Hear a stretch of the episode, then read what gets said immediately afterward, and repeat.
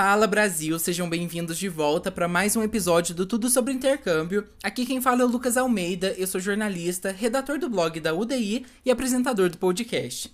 No episódio de hoje, a gente vai conversar sobre uma parte muito importante do processo de aplicação para estudar em uma universidade dos Estados Unidos, que são os testes de proficiência. Afinal de contas, é muito importante que você demonstre que tem conhecimento no idioma para assistir às aulas, fazer os trabalhos e conviver com outros estudantes. Mas se você caiu aqui de paraquedas e chegou hoje no Tudo sobre Intercâmbio, esse é o 13 terceiro episódio dessa nossa temporada sobre intercâmbio nos Estados Unidos.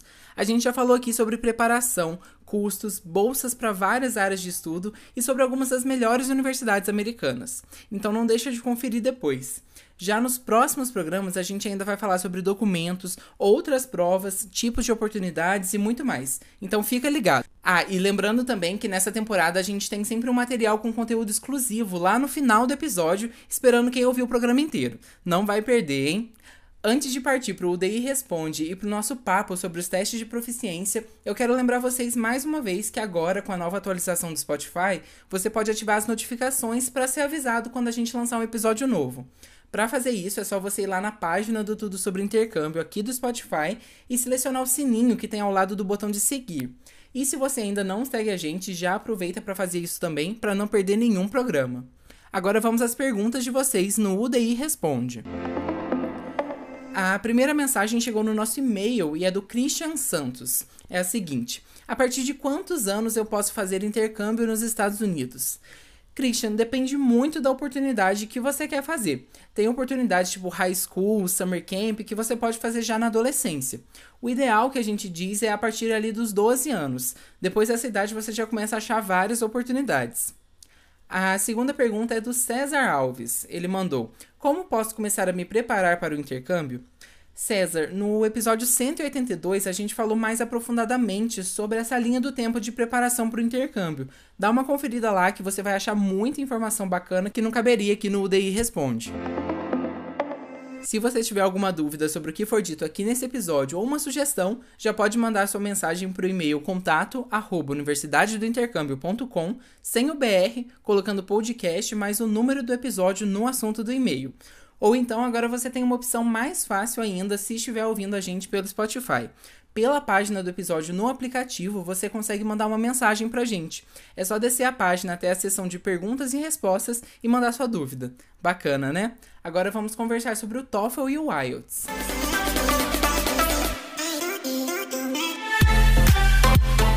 Os testes de proficiência, para quem não sabe, é bom a gente explicar antes, são exames para comprovar as habilidades do aluno ou aluna em um determinado idioma.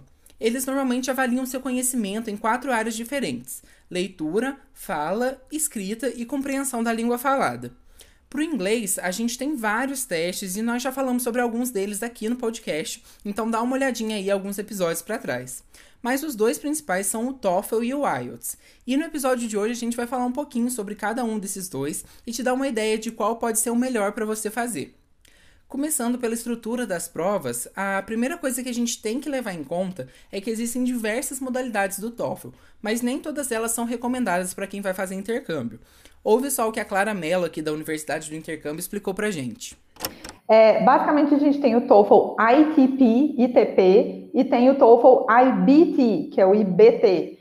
É, muito sinceramente, gente, o primeiro não vale muita coisa, não.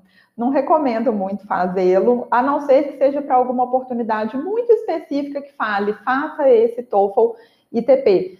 Porque ele é uma prova no papel, ele é um, um esquema um pouco diferente, mas ele é pouquíssimo aceito, são pouquíssimos lugares que usam essa prova. Então, o TOEFL mesmo, quando a gente fala assim de TOEFL, normalmente a gente está falando sobre o TOEFL IBT, que é aquela prova que muita gente conhece, que é feita no computador, tem as quatro habilidades de fluência e tudo.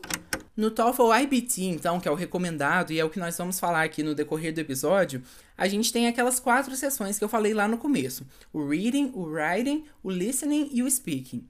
O writing no TOEFL ele dura 60 minutos e consiste em duas redações argumentativas que devem ser realizadas a partir da análise de gráficos e tabelas, entre outros recursos que eles apresentam ali para você. Já no IELTS, o tempo cai para 50 minutos, mas também são duas redações Uma é opinativa e a outra serve como resposta a um texto ou a um áudio gravado. Já o reading no IELTS dura de 60 a 100 minutos. Nele, o candidato tem que ler de 3 a 5 textos acadêmicos, cada um com cerca de 700 palavras, e depois disso responder várias questões sobre eles. Já no TOEFL, são 40 perguntas que devem ser respondidas em 60 minutos. São três textos de 1.500 a 2.500 palavras que servem como base para essas questões. Enquanto o listening no IELTS dura 30 minutos e consiste em 40 perguntas, no TOEFL varia de 60 a 90 minutos para os áudios que devem ser escutados e para a resposta das perguntas, que vão de 34 a 51 no total.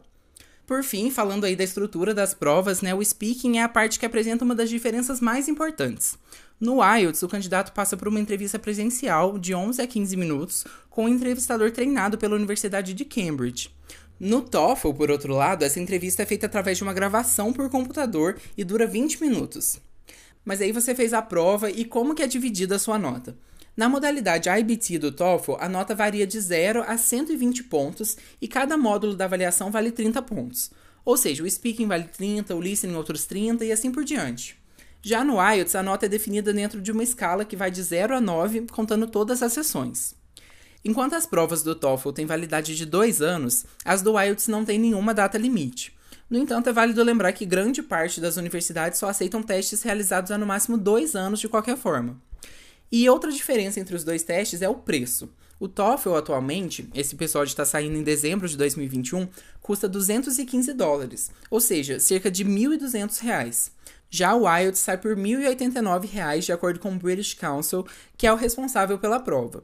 Mas então os dois testes têm vantagens e desvantagens. Qual você deve fazer no fim das contas? O Vitor Freitas, mentor aqui da Universidade do Intercâmbio, falou um pouquinho sobre isso. Ouve só.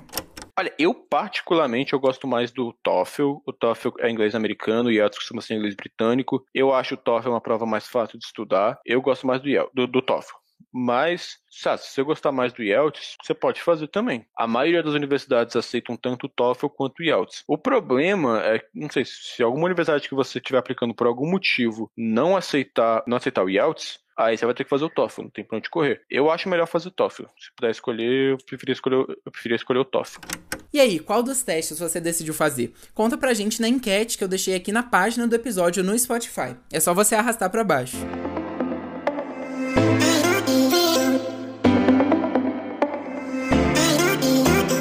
Para você que chegou até aqui, tá na hora do material exclusivo que a gente já combinou nos outros episódios. É o seguinte, para essa temporada nós estamos liberando um PDF a cada programa com um resumo de tudo de mais importante que foi dito naquele programa, mais alguns conteúdos exclusivos que não foram falados aqui no podcast.